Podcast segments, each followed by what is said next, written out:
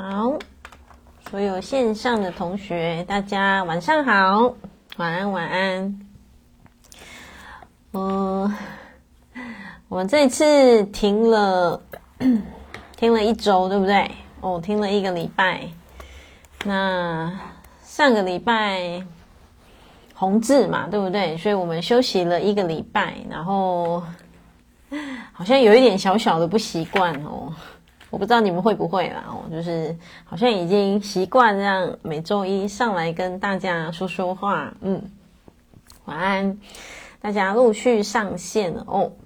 好，所以过了两个礼拜没有问候你们，就是诶，这两个礼拜的你们好不好啊？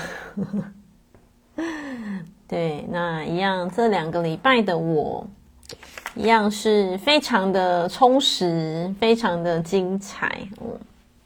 晚安，同学陆续上线了。那现在已经跨到那个二零二三年了，对不对？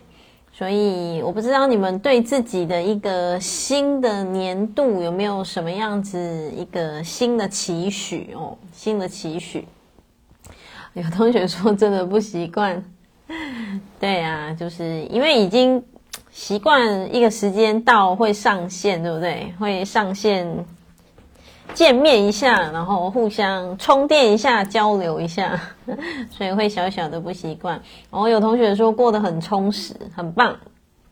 对，所以这个我们我们这修的这次的两个礼拜，它就是横跨的一个二零二三年嘛。所以同学有没有给自己一些新的期许，然后一些对自己的生命新的盼望？嗯，我觉得从。哦，宇宙的转速其实非常非常的快哦，尤其是从两千年、两千年，嗯，西元两千年过后，然后在二零一二年有一次比较大的转速，然后再来是二零一九年，二零一九年过后的转速是更更剧烈哦，是更加明显剧烈的。有一些同学其实就是就会有。比较明显的感受，然后那种明显的感受，其实有的时候，嗯，你说不上来是哪一种感觉。但是那种感觉，如果说要再具体化一点点去形容的话，那种感觉其实会有点像是那种，嗯，你会有种感觉，就是好像生命啊，你的灵魂要推着你去，去，去面对什么，对。然后你的灵魂很像要推着你去，去找到你自己，嗯，然后去对自己的生命在一探究竟的那种感觉，对。然后我所形容的那种宇宙的转速速度其实越来越快，所以会有越来越多人他会想要醒过来，嗯，然后会有越来越多人对那种灵性的课程感到好奇，嗯。然后这种能量其实是以前以前在两千年以前比较没有的哦。为什么？因为就是整个宇宙集体的能量已经大不相同了。所以我刚刚形容的那种宇宙的，从二零一九更明显哦。我这两天去北部开了那个疗愈师的培训课嘛，那其实。培训课我没有办法收太多人的原因，是因为呃需要就是比较细微的一些，就是可能课程的一些些学习嘛。然后很有趣，呃，我一个班级顶多五到六个而已哦，不含复训的，不含复训的那个学员就新生嘛。然后昨天的五个五个同学里面就有三个，三个都说。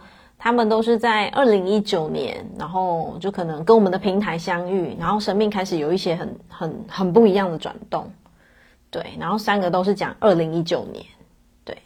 那当然，我也是在二零一九年用着现在这个杰西卡的能量，嗯，就是呃，用着现在的这个，就是你们现在平台看到的这个，哦，这个这个生命能量开始。在延续我接下来的人生，其实也是在二零一九年的那一年，对，所以昨天那三个同学同时分享的时候，我就想说，哇，真的，所以不少人真的就是在那个转述，在那个波频当中，然后开始会觉得，哎，我需要更面对我自己，然后开始就是会有一种感觉，就是嗯，这个世界似乎不是我好就好了，所以许多同学他可能会开始想要寻求一些些，就是嗯，可以去分享的管道。哦，大白也哦，我们也是二零一九相遇的。好哦，对，哇，那昨天教室里好多人都是二零一九开始，像那个，可能就像那个爆米花一样，突然这样这样啵啵啵，有没有？是突然好像哎醒过来，也不叫醒过来，就是突然好像生命被植入了一个什么，就是可能像种下了一个那个种子，这样子有没有？对啊，所以。就是同学可以自己去觉察啦哦，当然不一定是我们二零一九相遇，有可能是你自己的二零二零一九年的时候，你的生命开始有一些比较大的改变。哦，秀宇也是，我们也是二零一九相遇的嘛，哇，所以你看，就是 现在开始跳出来了，me too，对，所以你看这是不是就是一个，就像我刚刚讲的。宇宙集体意象，它其实会有几年的能量波会比较大。接下来下一个年是二零二三年，对，嗯，然后所以呢，呃，还是会有一些一些人明显的感受到说，诶，生命开始有了哪一些的不一样，对。然后这种东西其实说真的啦，就是嗯，还是要自己去感受啊，自己去觉察。对，因为有的人他对这种转述的能量感受比较明显。那如果你要我具体具体去形容，就是你会开始对你自己的生命感到好奇，然后你会开始觉得有一种感觉，就觉得应该不是这样，应该不止这样。然后你会开始想要去去去挖掘，对，然后你会开始想要去对自己的生命产生好奇。一开始先对自己哦。哦，意林也是，哦，太棒了！所以你看吧，就是果然就是在那一年，就是这个宇宙的一个集体的能量流，然后让我们聚在一起了，对不对？嗯，对啊。所以，哦，当你在这个转述当中的时候，你真的就会开始觉得自己哪里想要，可能想要调整。改变，还是想要觉得，嗯，对自己生命产生好奇，然后好奇完了之后，你可能就会觉得，呃，好奇完了之后，你就会觉得，当你向内去找到你自己力量的时候，你就会开始去走向什么？走向一个，好像不是只有自己好就好了。对，我也很希望，我也很希望能够为这个世界创造一些共好之类的。就有可能是会有这样子的一个，嗯，一个想法，一个感受。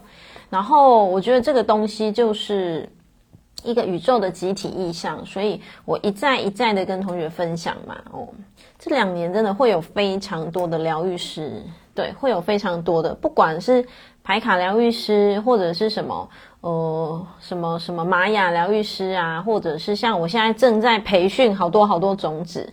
哇，你知道，其实当我我现在其实只带了三个班而已哦，只带了三个班，然后真的就是有疗愈师就是这样一直一直这样，就是像那个什么，我觉得就像那个小苗有没有 小树苗这样慢慢的萌芽，然后我就觉得很感动，嗯，真的会觉得很感动，然后就是会觉得嗯。生命真的，如果多了那么一点点的为自己的勇敢，然后去突破一点什么的话，其实这个世界的一个整个能量啊，就是就是就又会再更往上升，更往上升。然后，真的世界需要这股力量，对，所以我不知道诶，我觉得嗯，今年度诶，今年度才刚开始。就是回首，可能自己这一年半载走来的路，其实蛮明显的感受到的，就是，哦，当我们晓得了这个宇宙的这个流之后，当然，我们先回到我们自己内在哦，回到我们自己内在，去好好的去稳住你自己，然后慢慢的顺着这个生命之流，顺着生命之流。可是我有时候经常觉得哦，顺着生命之流之余呢，你要给自己多一点勇敢哦。其实要要多加一点点的勇敢，是必须的。我觉得没有一个人是例外的，是必须的。就像我也跟同学分享啊，我这两天其实是第一次去去外县市开课，嗯，然后，呃，这种东西其实，在有一些人听起来可能觉得没什么，就想说啊，你不是都一直在开课，只不过是换个地方开课而已，不是不就是这样吗？但其实，在我自己的内在，我也有我自己要突破的功课，所以我会觉得那种感觉就像什么？我一直在鼓励学生走出舒适圈，对不对？那当然，我自己在我自己的内在，我也做了这个突破，就是什么？我我我前进到其他的县市去开课，为什么？因为你如果在自己的地方里面，其实那个就是一个舒适圈嘛。哦，因为不管环境的熟悉度啊，或者是各方面的，可是。就像我，我跟同学分享的是，呃，不是就是只有我一直在 push 你们去跨越而已。其实我自己也同步正在经历着一个我自己内在的一个，我们讲说一个突破好了，对。所以我会觉得说，嗯，没，我觉得顺着，我常常跟跟大家分享哦，顺着灵魂的带领，就是灵魂要带你去哪里，诶，你就去看看嘛，对不对？那去看看之余呢，真的要给自己多一点点的勇敢。必须要的，否则你会发现说，你会发现，哎，就这样啊，不就是这样，就是只有，就是这个状态而已。其实不止，如果你愿意再多给自己一点的勇气，去突破一点什么，然后去做一点点你自己以往没有做过的尝试的话，你会发现说，哇哦，勇敢走出舒适圈之后的生命，其实真的很美好，而且。我经常觉得啊，其实没有那么难，没有那么难，真的。然后要去跨越的那个第一步不容易，可是其实你突破之后，就发现说，哦，真的，当你愿意，真的，全宇宙都会来协助你，就是不管啊，帮你什么样的安排呀，然后或者是哦，总之很多很多很多啦，对啊，就像。你看我跨县市到北部开课什么，其实一切都好顺利，非常非常顺利。然后也很感谢，就是都有学姐们帮忙弄餐啊，协助课程啊什么。我就觉得这个这这个就是非常非常符合，像我刚刚讲的，就是嗯，当你愿意了哦，就是你跨出去，你去你你就是勇敢的继续往前走，真的宇宙会来协助你。对，真的宇宙会来协助你，所以你那个头脑担心说啊怎么办？我在上课，我要怎么弄餐啊？我要怎么样怎么样？然后根本不用担心，为什么？反正宇宙会帮你。对呀、啊，可是我这样讲哦，其实我我我不是说那种很飘很虚的，其实不是，而是那种什么，嗯，我觉得就是一股对生命的信任。对，如果说每一个人能够愿意对自己的生命有多一点点的信任的话，你会发现说，真的很多事情其实是自己的头脑想招了。我不知道你们听不听得懂，其实是自己的头脑想招了哦，就是其实是自己的头脑先吓唬自己，先吓唬自己说啊，真的可以吗？啊，这样如果临时状况怎么办？还是什么什么什么？其实自己都是自己被自己的头脑吓坏了。对，所以。真的就是对自己的嗯一个生命有更多一点的信任的话，你就会发现哇哦，真的接下来要走的人生就会非常非常的不一样。对，所以这是一个今天的那个读书会是呃今年度 的第一个读书会嘛，对不对？所以虽然我们下个礼拜在读书会完又要放过年了。但是还是想跟同学分享一下啦，分享一下就是，呃，以上我刚刚讲这些，就是我们给自己的生命再多一点的勇气的话，其实真的生命有太多的礼物在等着你去收这个包裹。可是这个包裹的签收啊，哦，你要签上什么？勇气，签上什么？自己的突破，签上自己的勇敢。嗯，你勇敢的把它签收下来，礼物就是你的。真的，真的，礼物就是你的，然后没有那么难哦。难的是什么？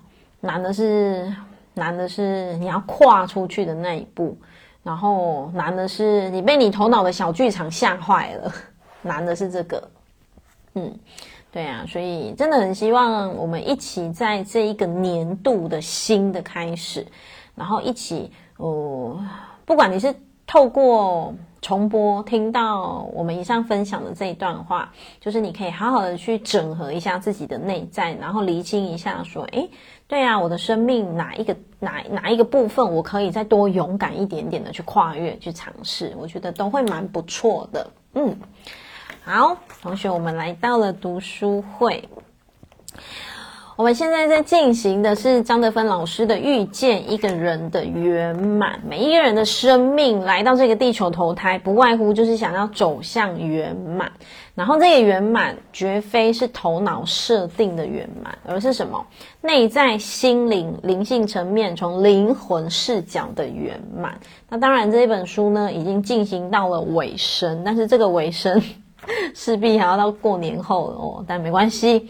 我也讲过，我们的读书会就是一个什么随性的读书会哦。哦，同学陆陆续续都说都是二零一九加入或者是认识的，对呀、所以你看，每一个人都都在这个转述当中，对不对？所以有时候觉得蛮有趣的啦，就是你把。很多东西这样兜一兜、拼一拼、凑一凑，你就发现，哎呦，真的耶！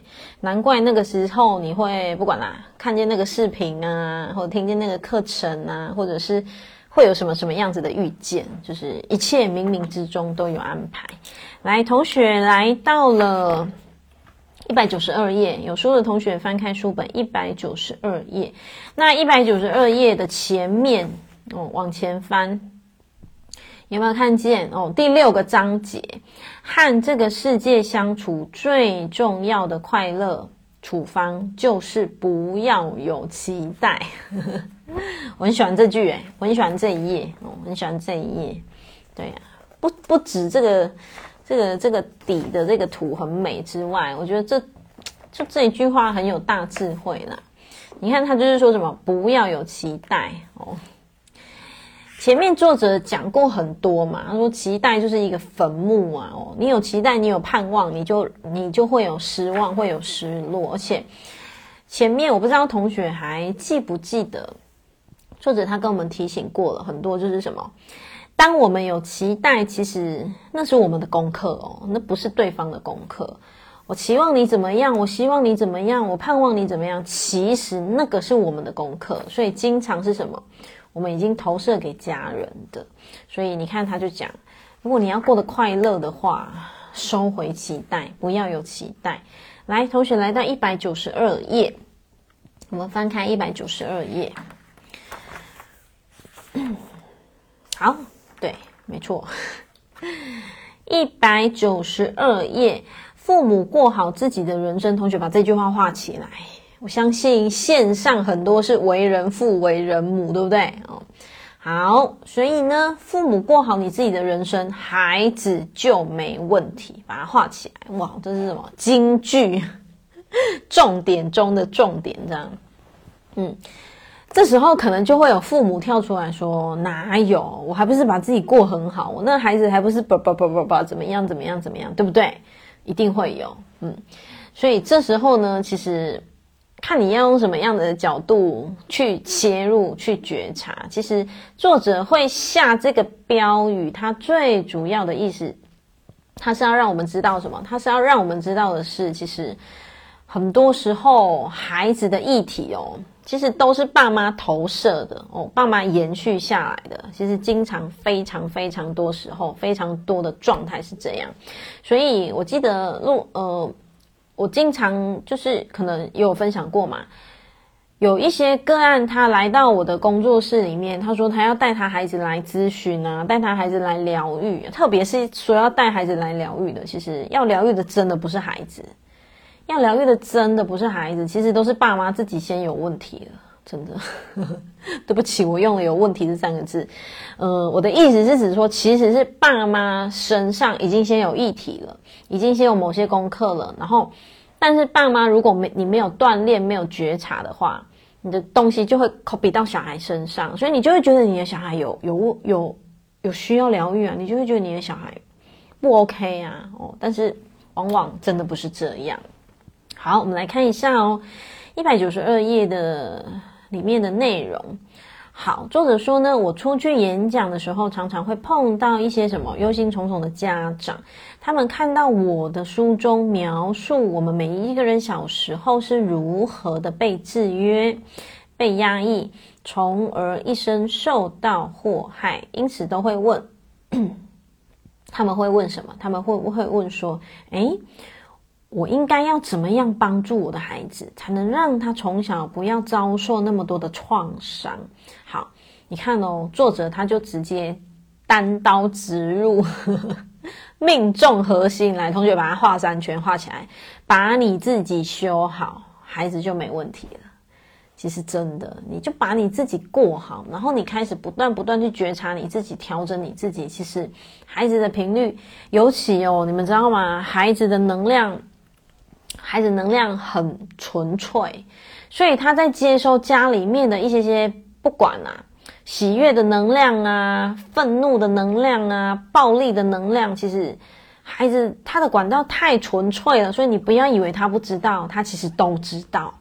然后，所以经常有的时候你就会发现说，诶，我我我应该也有读书会也有讲过，就是我曾经听过一段对话，就是。好像某一个小孩去骂他的同学，然后结果他被家长指责了，结果他就跟家长说：“你还你还不是这样骂妈妈？”对，我曾经，这是真的哦，我曾经听过这样子的的案例哦，就是他他他在家里接收到就是一个什么骂人是一种沟通方式，如果家里面经常是这样的话，诶，那他孩子就会复制这样的方式，然后小孩真的去骂同学。当然，就是被被人家纠正了嘛，然后长辈很生气啊。可是那个小孩很很很真的讲说啊，你还不是这样骂妈妈，因为他只是 copy 过去而已嘛，对不对？所以很多时候，嗯，我我真的觉得我们现在比较幸运，呵 呵幸运又幸福的是，我们有有管道可以锻炼。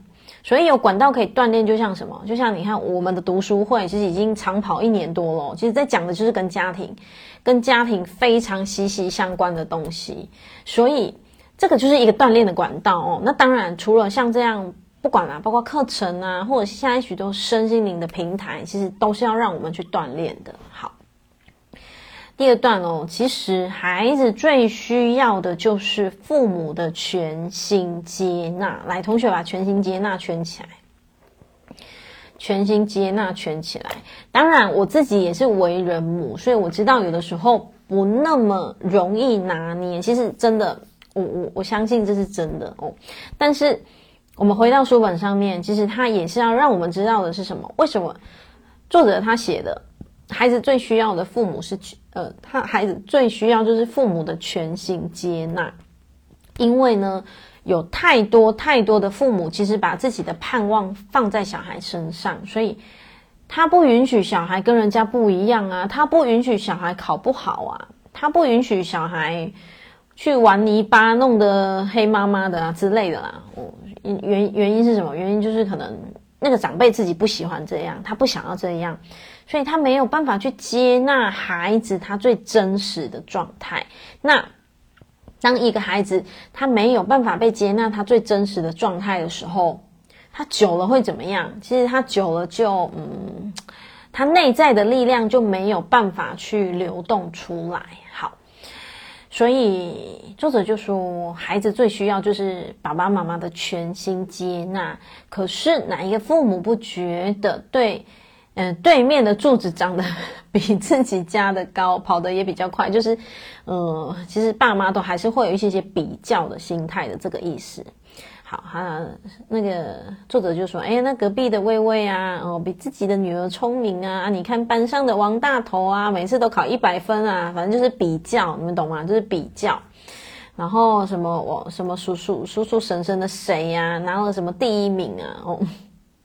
对，诸如此类的啦，嗯，所以有时候同学你们可以去看一下那个什么，有时候滑那个脸书哦，你就会看到说，有的当然如果是真的是很喜悦的分享，我觉得那个另当别论哦。但是有的时候同学也可以去观察一下，我不知道你们有没有类似像这样的朋友，就是 就是他们会非常非常喜欢去一直去去那个什么。就是去去去剖那个小孩的第一名的奖状。嗯，我现在讲哦，如果是偶尔那种分享很喜悦，我觉得那个另当别论哦。但是也有人他是就是哇，就会一直剖一直剖小孩前三名啊，很优秀啊，什么什么什么。其实你们可以去观察哦，其实那个都是爸妈内在有某些的投射，然后这些的投射不外乎就是什么。好，当然他是很喜悦的分享，没错。可是内在当中的自己，或许也有一种的一个嗯能量是什么？诶，或许我当年我没办法考第一名，所以我的孩子好棒，他代替我考了第一名。诶，对。然后再来一点，其实，我觉得这个议题有时候可以拆开来探讨的是什么？拆开来探讨的就是，诶。那如果哪天假设你的孩子不再是你一直在 po 文的第一名的话，那你会用什么样子的心态跟孩子互动？对，我不知道你们有没有类似像这样的朋友。现在脸书不是非常非常的多，有没有？就是非常的方便啊，我们都可以看见，即便很久没有联络的朋友的一些些他的一些状态啊。哦，所以这个真的就是，呃。真的就是一个什么？我觉得长辈也要去觉察到说，诶，你为什么会特别 focus 在这一块？就是 focus 在，呃，很在意孩子有没有很优秀、很优秀的一个一个一个一个状态，或者是一个表现这样。所以呢，我们来看一下哦，呃，你看，我我来到那个书本上面，好，就是因为某些的父母会很喜欢做比较，所以他说。你看，呃，包括有的、有的、有的长辈哦，他不允许自己的小孩什么脏兮兮的啊，或者是，哦、比方说身上有泥巴啊什么的。好，我们来看一下最后这一段，从小处于这种负向轰炸之下的小孩，你看作者讲这个就是负向轰炸，负向轰炸之下的小孩在潜意识里都觉得自己不够好。来，同学把这句话圈起来，在潜意识里觉得自己不够好，你们知道吗？这句话非常惊人。为什么？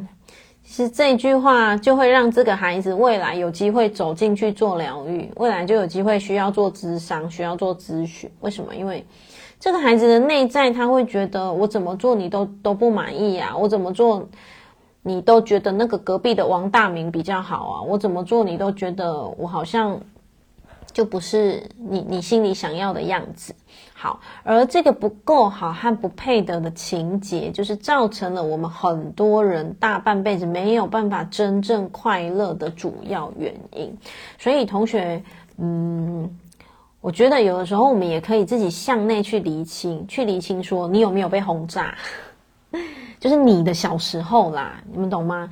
其实你知道吗？我们不是说要抓着我们的父母亲来做疗愈，还是怎么样？其实同学现在在进行读书会，你就可以自己做自我疗愈。什么叫自己做自我疗愈？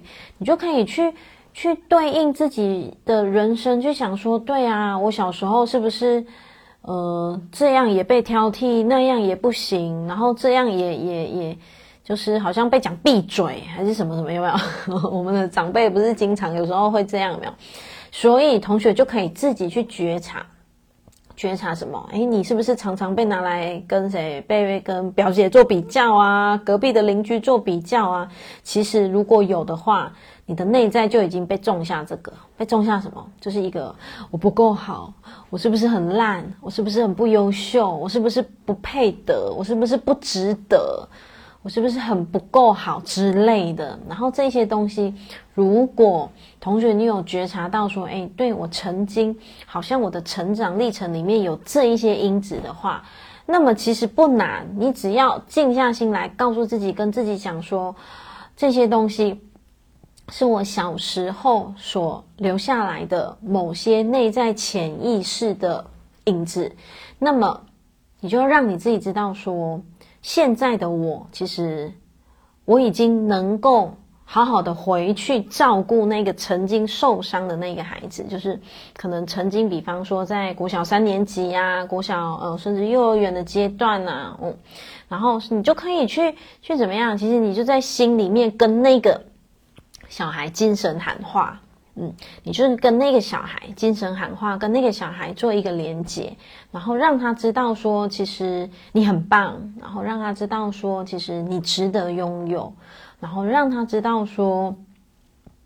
呃，你是很棒的，你是很美好的之类的。其实这个就叫做一个自我疗愈，可不可以自己进行？其实都可以。然后这种东西哦，同学只要愿意常常跟自己的内在的曾经的某一个你觉得卡住的小男孩、小女孩做连结的话，无形当中你的生活会改变，真的。无形当中你的表意识、你的细胞体、你的能量会转动。然后那个转动呢，嗯，很微妙，你们自己去感受。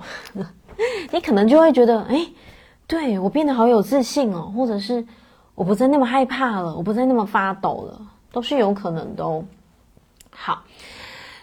我们继续来看最后一行，因为我下意识的觉得自己不够好，就是如果你是曾经被种下那样种子的人的话，所以容不得别人说我，因为我隐隐约约的觉得自己不如其他人，所以我必须强出头。同学，你看，当一个人必须强出头，他累不累？他会很累，嗯，尤其是什么？尤其是，嗯，像张德芬老师是女生，对不对？你看。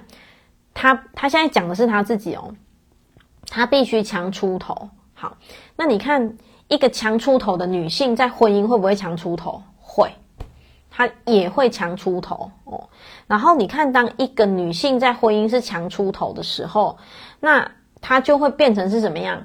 那个关系变成是她自己就要承载着一个比较沉重的那个状态。那当然后最后她自己就会觉得很累。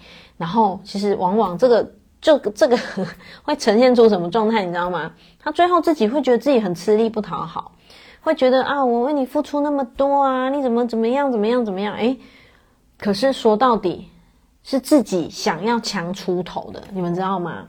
好，你看哦，一百九十三页的第一行，所以他就必须强出头，然后在各个方面都要有所表现来安慰自己，因为。我觉得自己不配得，所以很多事情我不会去争取，或是不自觉的破坏，破坏快到手的成功或快乐。为什么会不自觉的破坏那个快要到手的成功会或快乐？原因是什么？你们知道吗？原因就是一个前面讲的不配得。嗯。当一个人的内在有不配得，就是我不值得拥有，叫做不配得的信念的时候，他会发现，哎，奇怪，同一件事，怎么好运都在别别人家，然后好像就是那个，就是那个圣诞老公公发礼物老是跳过自己的那个概念，有没有？其实就是自己的内在有一个我不值得拥有，对，我不够优秀，对，我不够好。所以这个东西就像我们刚刚讲的，你要回去疗愈那个孩子，让他知道说，甚至同学可以观想，你去抱着他，然后告诉他说，你值得拥有哦，亲爱的自己，你值得拥有。其实你常常常常这样做，真的在你的潜意识哦，冰山底下的潜意识底层能量，真的会开始有一些很微妙的改变。好，来到一百九十三页，不要借着母亲的身份将负面情绪投射在孩子身上。好，我相信线上有非常多的母亲哦，我自己也是为人母嘛，对不对？我也是人家的女儿，然后我也是人家的妈妈，所以我觉得，嗯，我觉得。不管母亲或父亲都一样了哦，不要借着父亲，不要借着母亲的身份，将负面情绪投射在孩子身上。因为经常，我不知道你们有没有觉察到，我自己也会啊。其实有时候我们对孩子的情绪哦，其实跟他没有关系，可能只是我们当天，比方说，嗯，工作比较烦躁啊，或者是其实是自己内在的情绪没有处理好，然后有时候对孩子就会比较不耐烦，对不对？哦，好，所以我们要觉察。我们要觉察，对不对？因为我们不想要被不耐烦的对待，就是莫名其妙那种不耐烦，所以我们就觉察我们自己。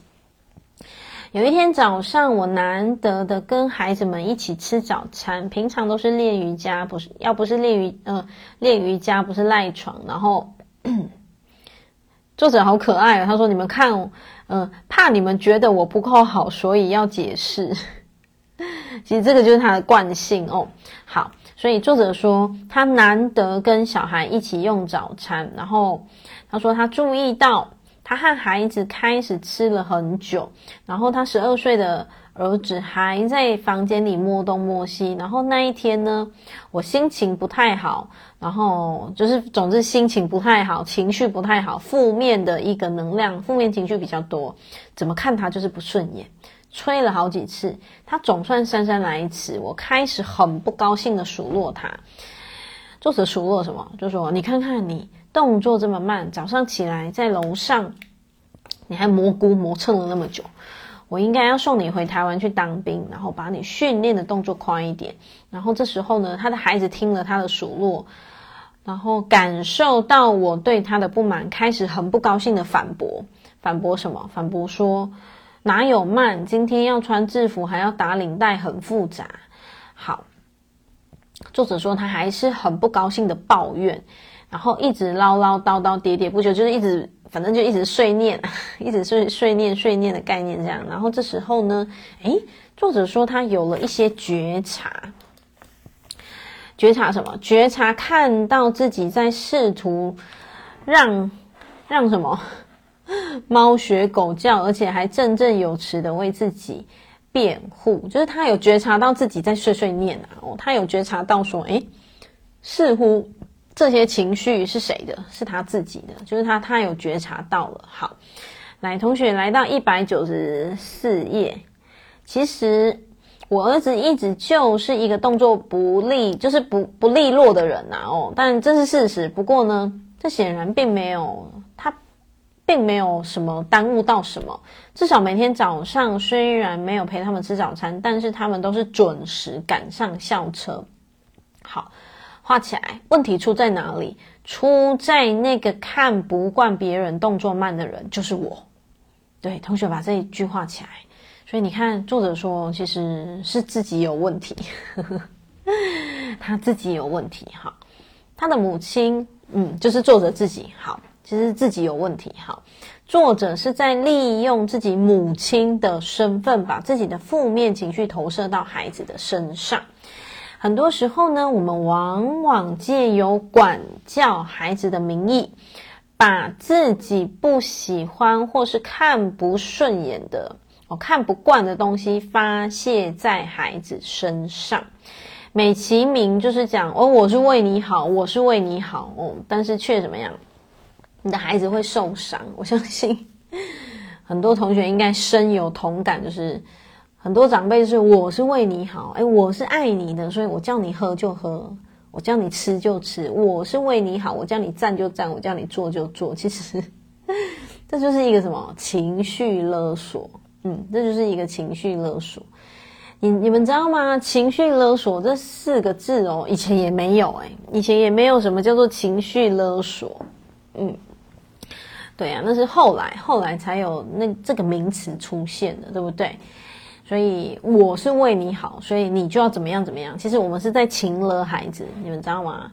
因为孩子他的内在会开始出现出现那个一一个那个拉扯，就是哈，你是为我好，好啦，那我要孝顺。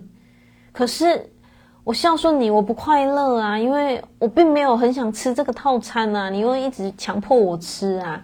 所以这时候孩子的内在会不会打架？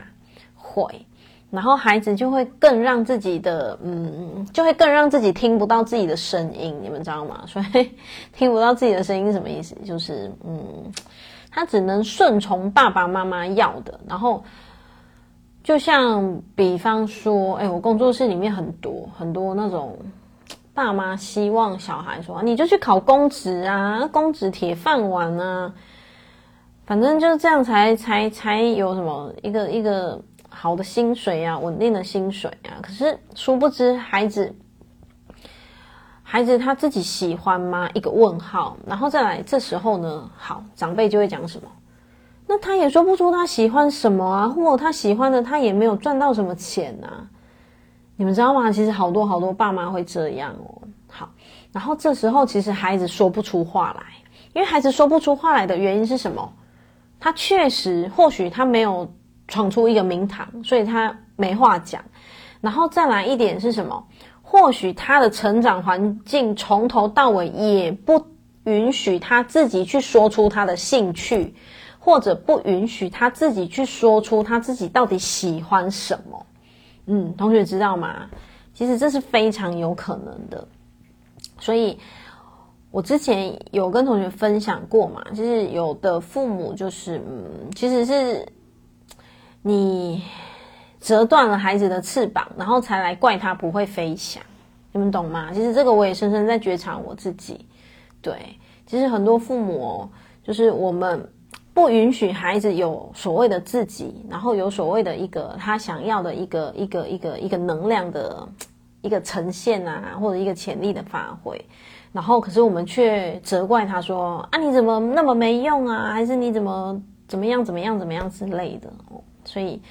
我觉得 父母真的是一个不容易的功课，对，就是这个父母学啦，对，真的是不容易。为什么？因为有时候的那个拿捏，真的是要非常非常的有智慧。好，所以你看，我们就是一起在这边学习了，对不对？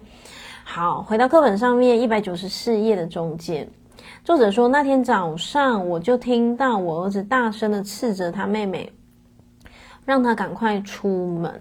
然后语气中充满了不耐烦和怒气，惹得我又开始不高兴，觉得很毛躁，很想出言去阻止他。但是我又立刻觉察到，同学来把觉察画起来，觉察，觉察到说，这是谁教他的？这是谁教他的？好，谁以身作则的教他对人不耐烦或愤怒的时候，如何表达？你看哦，所以他其实只是 copy 他自己而已，对不对？他就是 copy 他自己哦，他就是在 copy 那个口气不好的时候。好，谁让他一大早就怒气冲冲的出门？因此，一个念转，一个意念转动之后，那一刻呢，诶，作者体会到的是一个忏悔，他就开始觉得啊，对呀、他其实是在复制我，我在骂人的样子，或者是复制我在不耐烦的时候，对不对？好，可是你看，嗯，这个真的要觉察了，不然其实很多的爸爸妈妈不会有感觉自己正在，嗯，可能正在生气，或者是正在骂人，或者是正在发射出那个，嗯，不一定是爸爸妈妈，就是。每一个角色都一样哦，一定要觉察，你才知道说，诶，你在家里的那个频率，嗯，你到底是什么样子的影响的频率？好，一百九十四页，放下你的故事，不要把孩子当成投射板，对，因为那个故事是你的，不是孩子的，你不要投射在他们的身上。也许你会说，孩子总有做的不对的时候，总得教吧？当然，孩子绝对需要。需要什么？需要界限。诶，确实，孩子确实需要有一些些限制。确实哦，哦，好，否则他们会经常感到迷失，而且感觉不被爱。但是，同学画起来，重点在于管教时的态度。你们知道吗？能不能管？当然要管啊！孩子当然要管，因为你在爸爸的位置，在妈妈的位置，你本来就需要管你的孩子。这个是在每一个人在自己的位置上面，你去做好你自己该做的事情，就是包括好好的去引导你的孩子。可是这个管哦，这个引导哦，其实就是在于你是什么能量，你是什么样子的态度。如果孩子的行为和言语没有触动你自己内在的旧伤或者是情结的话，你管教他的态度是截然不同的，不是吗？好，我以前很重视孩子的睡眠。规定他们晚上九点一定要准时上床，这是我的规矩。因为我觉得他们睡不够就会生病，生病就会会会会会有一堆麻烦，所以每次看他们很晚还不睡的时候就会抓狂。有一次，我儿子晚上十点半跑到我房间来说他睡不着，要是以往我就会很生气的什么样斥责他。要他赶快回房去睡觉，但是学了拜伦凯蒂的一念之转，好，同学把学圈起来，学，你看其实你们知道吗？生命不会平白无故 平不会平白无故的改变，要去学习，真的一定要去学习。所以为什么我鼓励同学进修？我鼓励同学，呃，不管啦，就是网络课程啊、书籍呀、啊、影片啊，一定要进修，一定要学。好，他也是学了这个一念之转之后，他看到了自己的思想，然后呢，我就问自己为什么生气？好他感受到的答案是因为睡不够会生病，那他继续问自己：这是真的吗？睡不够就一定会生病吗？诶，他感受到的答案是：嗯，其实不一定啊。好，然后再来，他继续问自己说：当你有这种想法的时候，你是个什么样子的妈妈？好，他感受到的一个答案是：她是一个什么忧心忡忡，然后有一点抓狂的妈妈。为什么？因为孩子还不赶快去睡觉。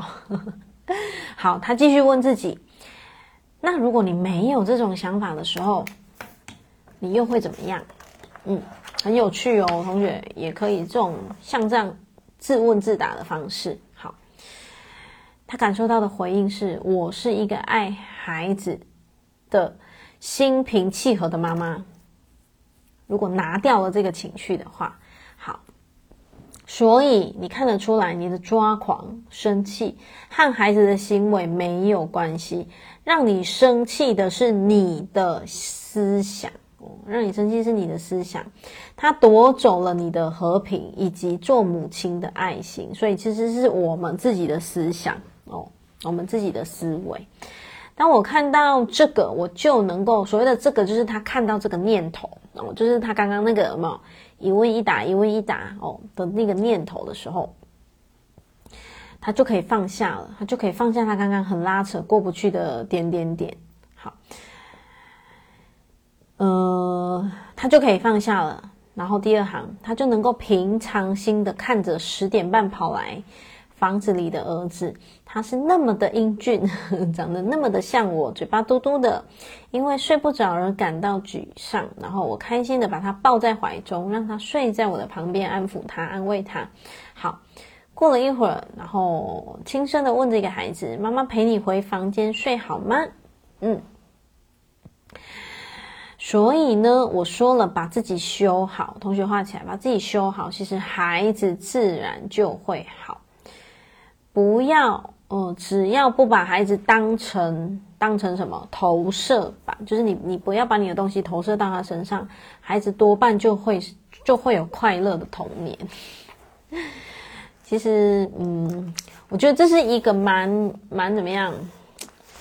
蛮白话的章节啦，但是里面有非常非常多的醒思，可以让我们去觉察、觉察。从父母的角度啊，或者是你也可以觉察到说，哦，原来我这样投射我的孩子会有什么什么样子的感受，什么样子的感觉。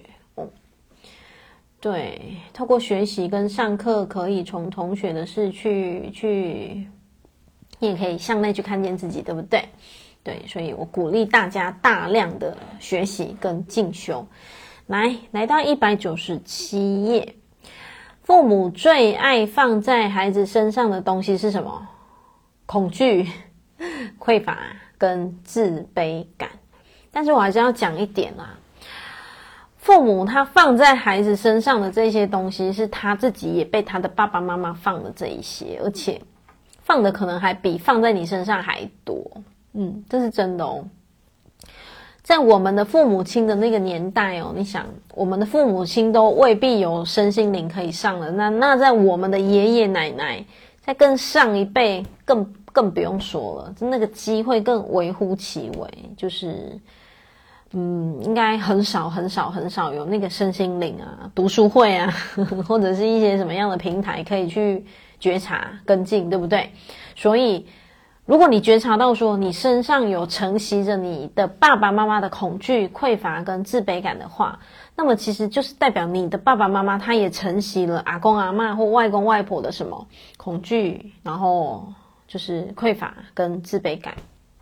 嗯，我觉得啦，有的时候当我们理解了，就是这个小小的先理解，就是你先小小的理解说，哎，对啊，原来我的爸爸妈妈也被爷爷奶奶放了这么多的恐惧、匮乏跟自卑感的时候，你有一些东西就会开始先松开了。所以开始先松开是什么？你就会知道说，对啊，我很像似乎也不需要用那么的嗯高标准、严厉的状态去看待我的爸妈，不用这样去看待说，对啊，你为什么给我恐惧？你为什么给我匮乏？你为什么让我那么自卑？对不对？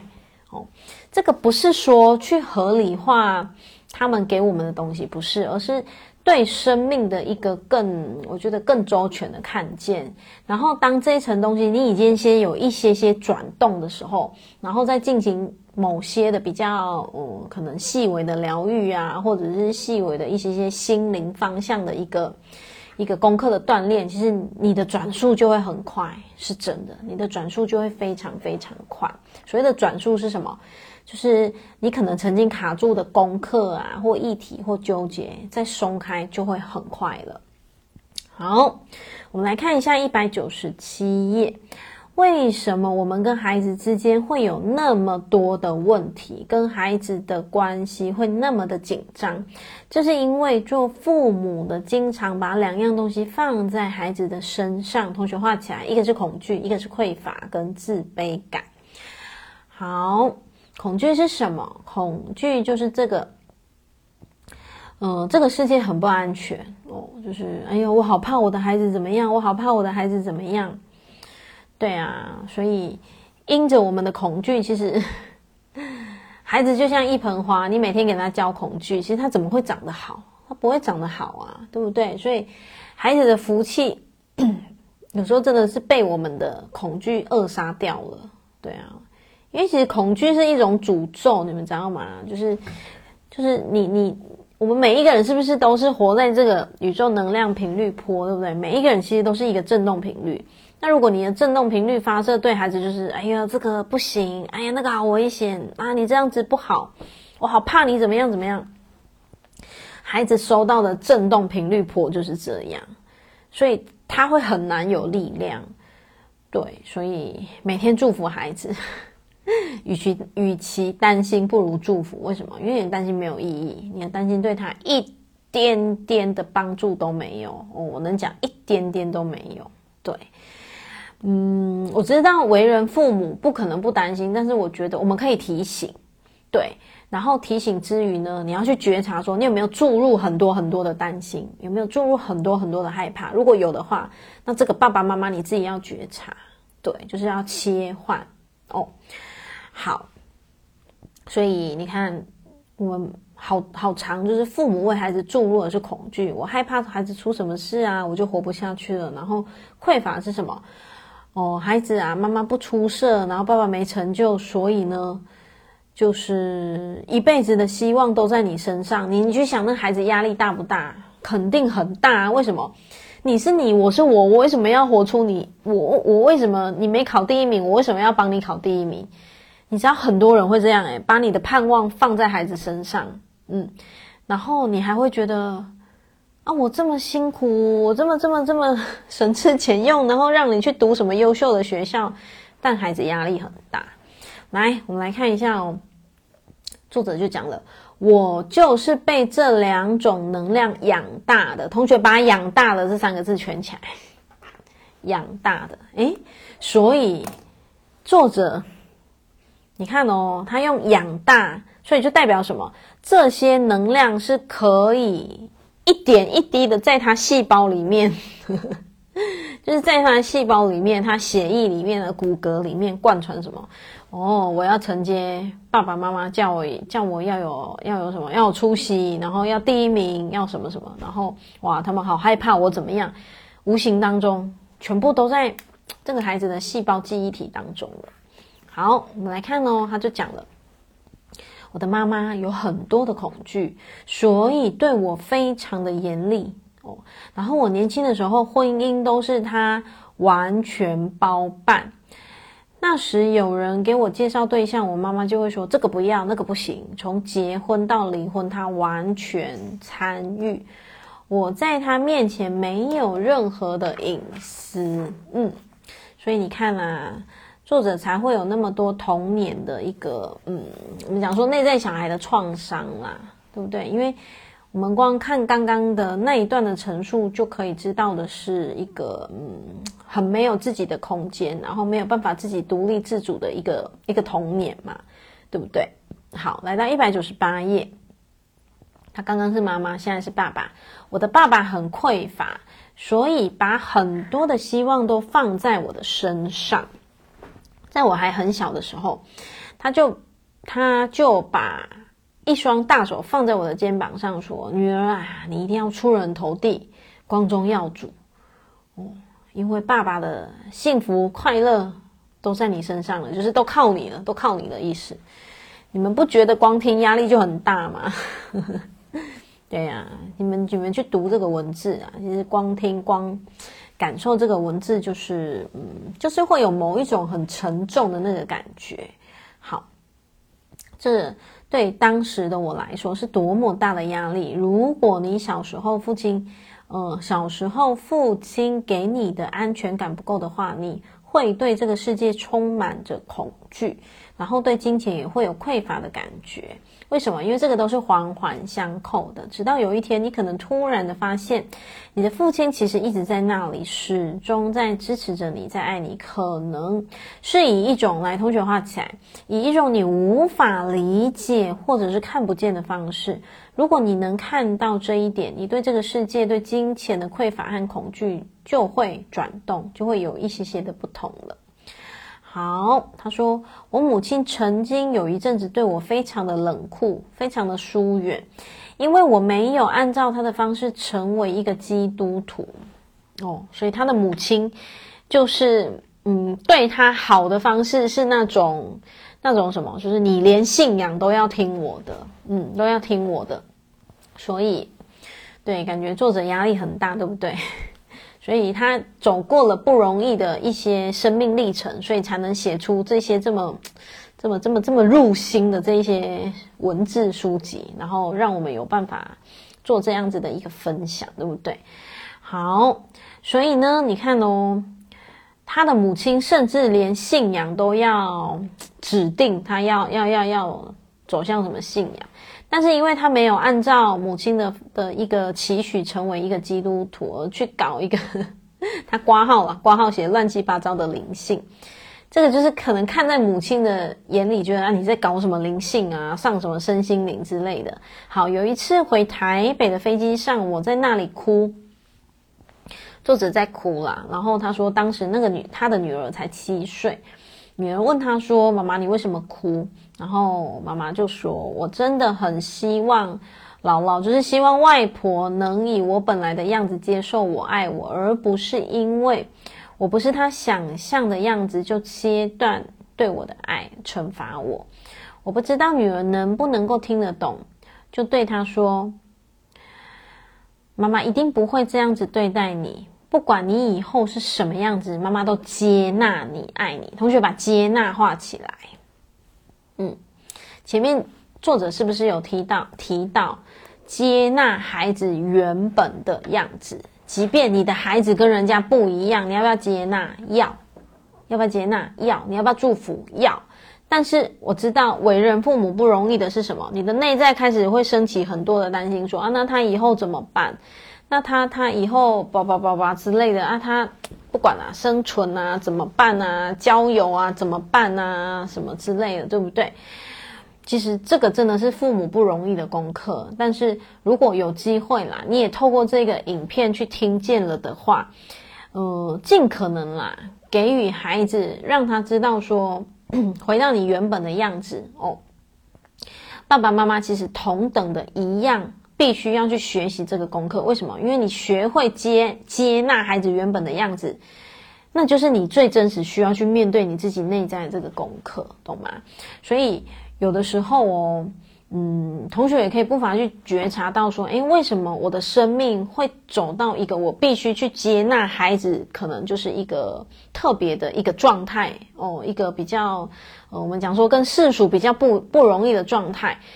当这个状态如果在自己身上发生的话，诶，那或许就是有一个什么，是不是有一个面向是我不接纳我自己，所以我的孩子来到我面前来让我学会接纳这两个字，就是来让我学会接纳的这个功课，有没有可能？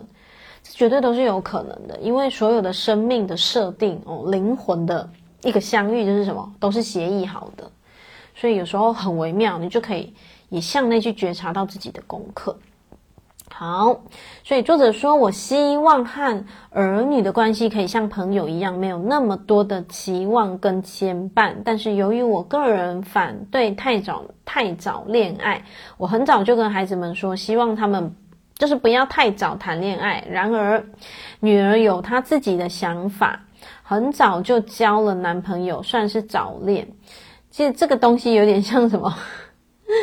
吸引力法则，你越怕什么，越来什么。你看，他说他他反对太早谈恋爱，因为，他孩子就特别早谈恋爱。这个其实就是一个，你越怕什么，就越怎么样。就像我不知道你们有没有遇过那种例子，就是，比方说你的妈妈就讲说，你千万不要给我嫁给什么什么样子的人。结果哎，不讲还好，你一讲，你的女儿一定就是嫁那样子的人。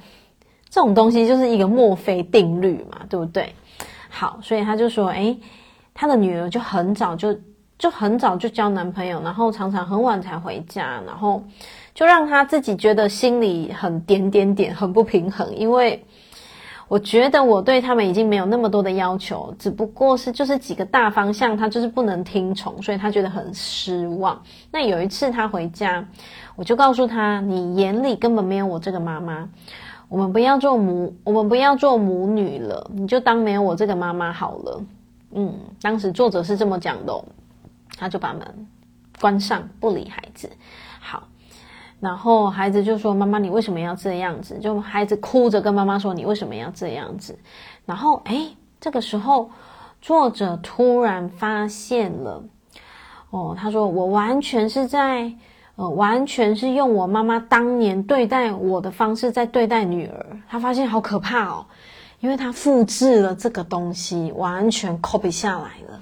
好，然后她在那一刹那，她放下了，她就对女儿说：“去做你想做的事吧，妈妈永远爱你。”对，所以你看哦，作者他为什么会觉察？他为什么会突然发现？诶，对呀，我管教孩子的方式怎么那么像？我妈妈当年在管我的方式，其实是她有，她有学习，她有觉察，她有精进，她有进修，她有锻炼，对不对？所以我常常跟同学分享的，你愿意在你自己身上下多少功夫，宇宙就会回应你，宇宙绝对会回应你。你有多勇敢，宇宙就多给力。对，你有多为自己坚持，宇宙就有多为你加油。真的就是这样，所以不用去羡慕盼，哎，不用去羡慕别人说，哎，他怎么进步那么快呀？他怎么可以呀？他怎么有办法做到啊？其实，其实人家背后是下了非常非常多的功夫，然后那个非常多的功夫可能包括什么？